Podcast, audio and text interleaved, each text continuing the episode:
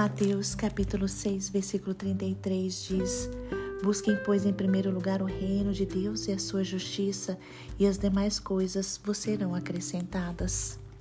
Buscar em primeiro lugar o reino de Deus significa que a vontade do Senhor deve estar em primeiro lugar em nossas vidas.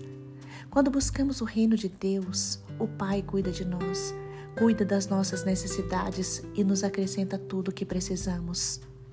Não podemos nos preocupar com amanhã, não precisamos nos preocupar, porque o nosso Deus tem todo o controle da situação e cuida de cada um de forma individual. O reino de Deus deve ser nossa prioridade. E o Senhor nos acrescentará a comida, as roupas, o emprego, o dinheiro, a família e tudo o que precisamos para viver neste mundo.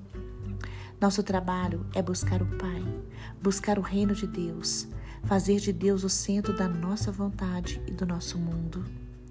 Deus deve comandar nossa vida e nosso trabalho é fazer a vontade do Senhor.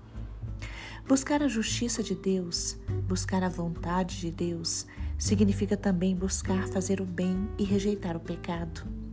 Precisamos viver para agradar o Pai, abandonando o pecado e fazendo o que é bom.